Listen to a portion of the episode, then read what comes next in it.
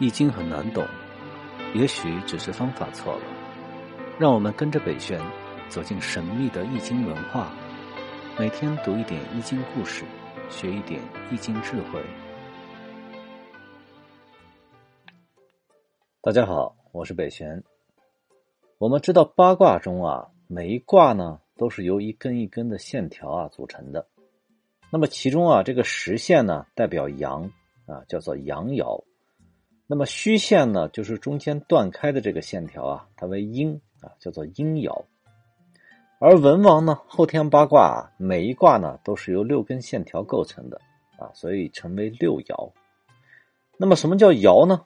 啊，你看爻是怎么写的？是上下两个叉，所以呢，它就代表什么？阴阳之气相交而动的意思。那么八卦的变化啊，告诉我们呢，气。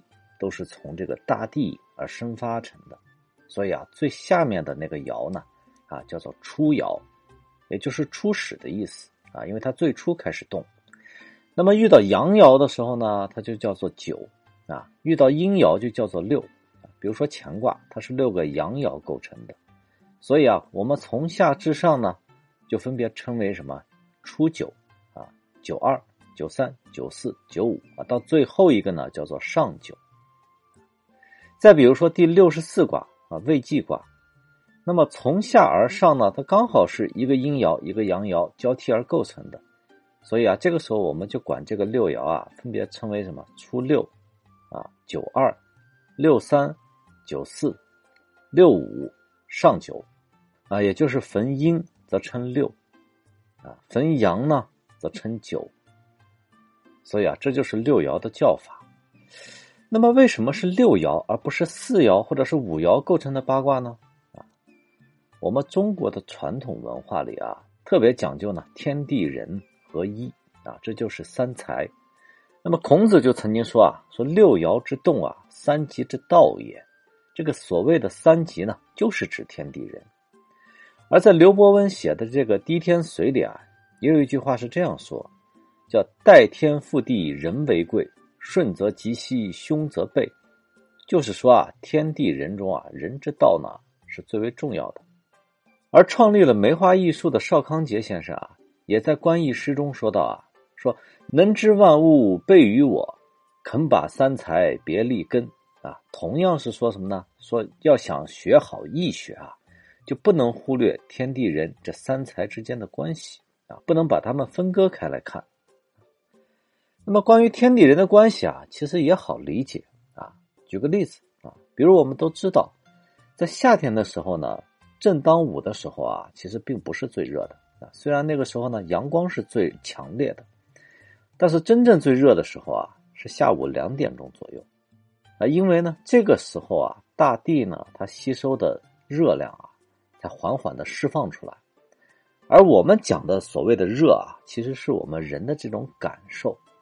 也就是说呢，天之气啊，作用在人和地的身上，但是呢，地气呢再反馈到人的身上，这个时候才是最强烈的时候。同样的道理啊，冬天下雪的时候，我们北方的同学都知道，下雪不冷，化雪冷啊。为什么呢？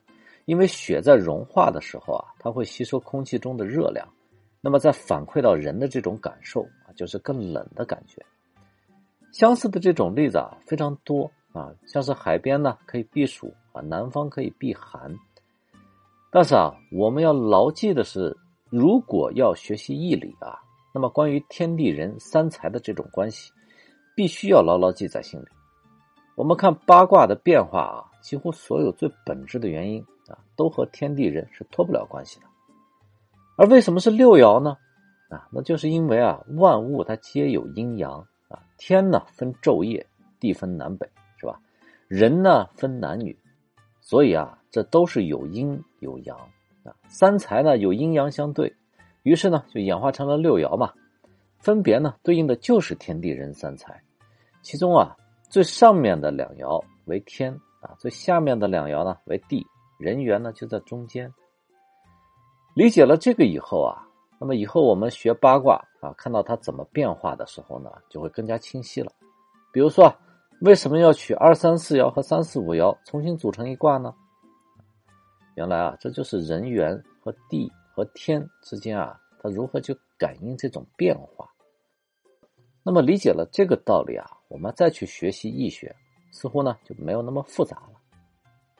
我们古代的时候啊，形容皇帝啊，经常说皇帝是九五至尊，也是来源于此。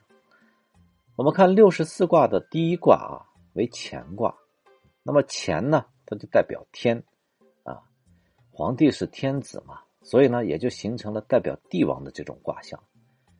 那么乾卦呢，是由六根阳爻组成的。啊，它是极阳极盛的意思。从初九开始往上数呢，那么第五爻啊就称为九五，而九呢代表什么？代表这个爻啊是阳爻啊。五呢代表第五的意思嘛，我们前面讲过的。那么到了最上面的上九的话呢，它盛极必衰啊，所以这个卦象就不好了。所以啊，九五它的卦象叫飞龙在天啊。而上九呢，就是最上面的那一根爻，啊，它的卦辞叫做“亢龙有悔”。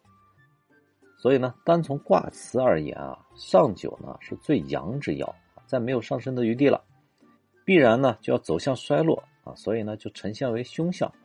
所以啊，九五是乾卦中最好的爻啊。那么乾卦呢，又是六十四卦的第一卦，九五也是六十四卦三百八十四爻中啊最好的一爻。代表了帝王之相，